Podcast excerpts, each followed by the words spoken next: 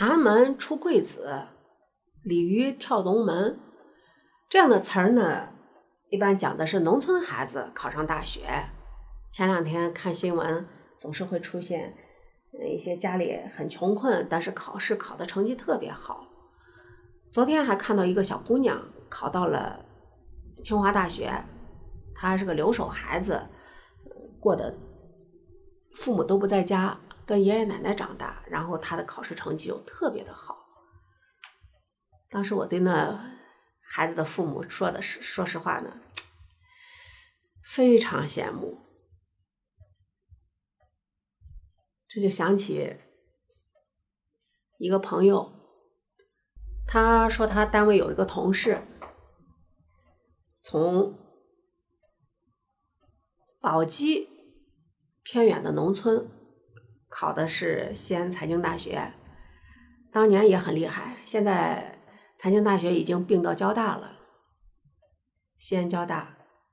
说他这个同事毕业了以后分到我们那儿的。银行里，刚到单位的时候，可以说以前在农村什么都没见过，所以闹了一些很可爱的笑话。比如说吧，他没见过虾皮儿，到了单位跟别人就自己曝光自己的笑话，说自己刚上大学的时候，在学校食堂买饭，买了饭以后，突然发现里面有个虫子，他还不敢跟人说。然后呢，就把那挨个的挑出来放旁边然后还舍不得把饭倒掉，所以把虫子全部挑出来，把饭吃了。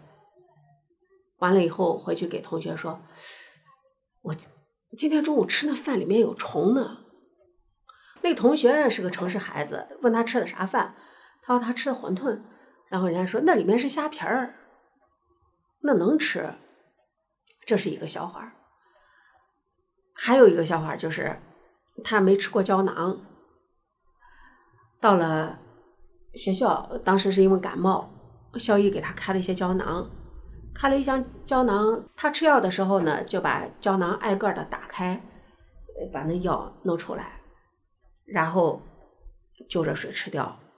之后就跟同学说：“我中午吃的那药难吃的很，苦的很。”然后那包装小的很，才给一点点。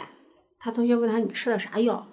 他把那拿出来，让人家一看，人家说：“那是胶囊，要整个的吞下去呢，不用把它打开吃。打开了以后会伤到胃。”现在有一个说法，叫什么来着？以后寒门难出贵子，反而知识分子家庭。更容易培养出北大清华这样的孩子，为什么呢？首先起点不一样，得到的资源也不一样。按理说，高考是最公平的考试。之前有一个实验，让一大群孩子站在操场上，排成一个排，小时候。补过课的往前走，上过艺术课的往前走几步，父母打算让他出国的往前走几步，到最后，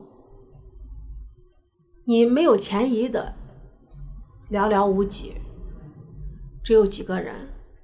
那些孩子没有补过课，家里没有给他额外的资源，没有更多的社会关系。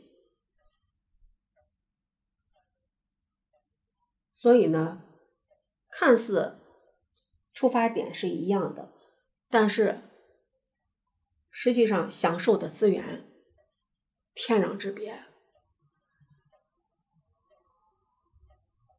不管是成人还是学生，我祝福每一个努力拼搏的人，祝大家好运，拜拜。